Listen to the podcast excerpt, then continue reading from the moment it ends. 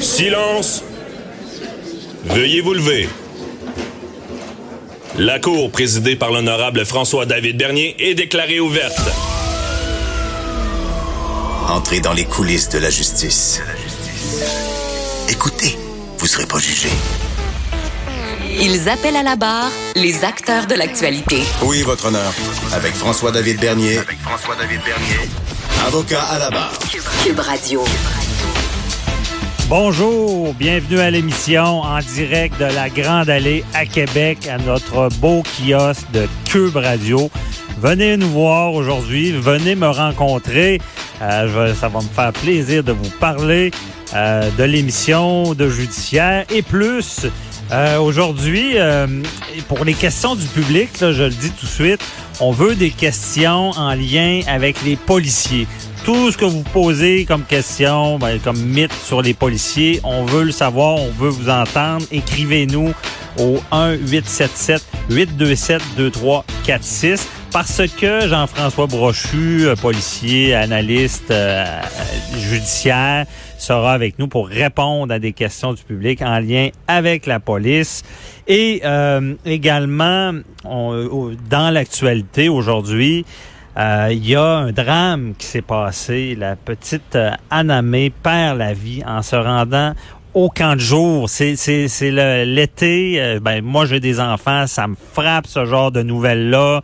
Nos enfants sont au camp de jour. On fait confiance. On, on, peut jamais imaginer ce drame-là. Une fillette de 7 ans qui est happée par un camion, un véhicule lourd de bière. Euh, elle aurait échappé sa casquette et se serait retournée pour euh, la ramasser et, se fait écraser. Et, elle est décédée. là. C'est vraiment très grave euh, de voir ça. Et là, on va se poser beaucoup de questions parce que je peux comprendre qu'elle échappe la casquette, mais comment ça, le véhicule arrive si vite? Euh, comment ça, on n'a pas tous les dispositifs? je ne sais pas s'il y avait un autobus scolaire. On sait comment ça fonctionne. C'est pas pour rien lorsqu'il y a un autobus scolaire qui a un stop qui, qui s'ouvre et qu'on doit s'arrêter avant et après. Des fois, on voit des gens qui enfreignent cette règle-là. -là, c'est tout le temps choquant. Ils passent pareil. Et euh, c'est, on va en parler plus tard avec Jacob Lafrenière, euh, qui, qui, est propriétaire d'Automédic, là, tout ce qui est mécanique, qui nous éclaire là-dessus. Parce qu'on se demande, sais, l'angle mort, la, la, conception des véhicules, euh, c'est vraiment, ça peut être justement des risques. Puis on va élargir ça parce que sur la 20 également, sur lorsqu'on conduit notre voiture, il faut vraiment être prudent avec l'angle mort des véhicules lourds parce que c'est très dangereux. Euh, et euh, dans l'actualité, il, y, a vraiment des, nouvelles aussi. Je parle de, piétons, de véhicules.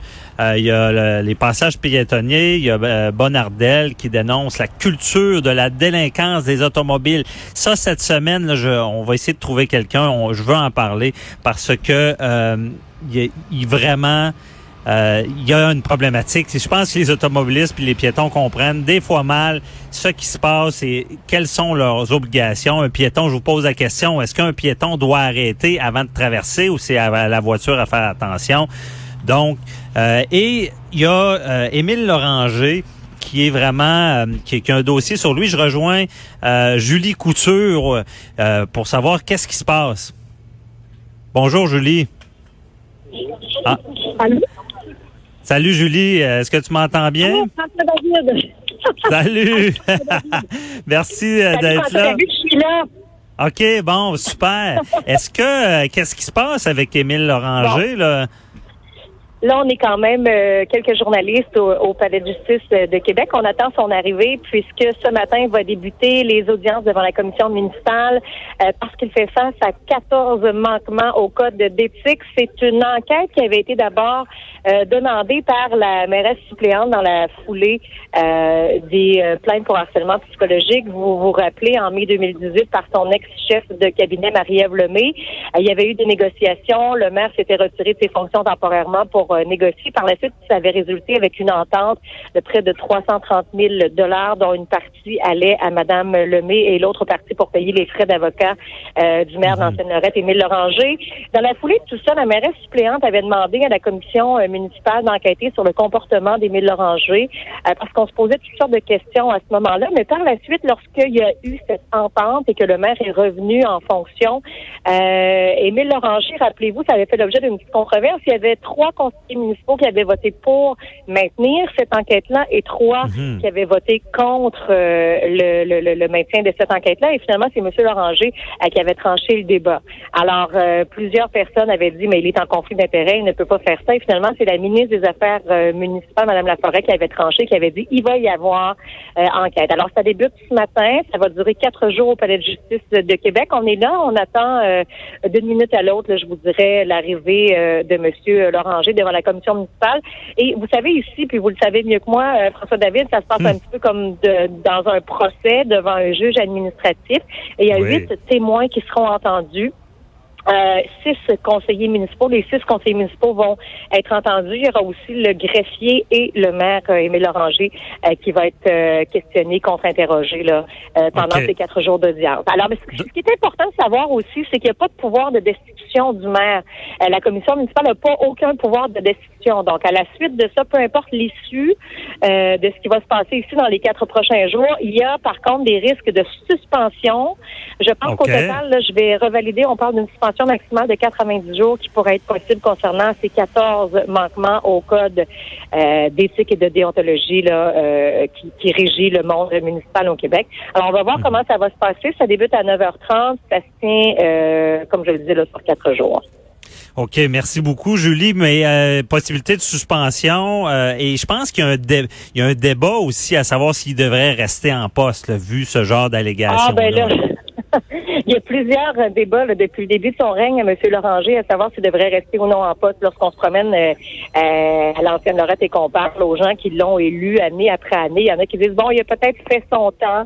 Euh, D'autres qui disent, non, on lui fait encore euh, confiance, mais chose certaine, avec toute cette plainte d'harcèlement psychologique, il faut commencer à se dire aussi, il y a des coûts reliés à tout ça. Et Mhm. jusqu'à date, c'est quand même les, les Loretins euh, qui doivent euh, payer pour tout ça. Et ce qu'on a appris également euh, au cours des dernières semaines, c'est que le maire avait tenté de négocier son départ à l'automne dernier dans la foulée de tout ce qui s'est passé.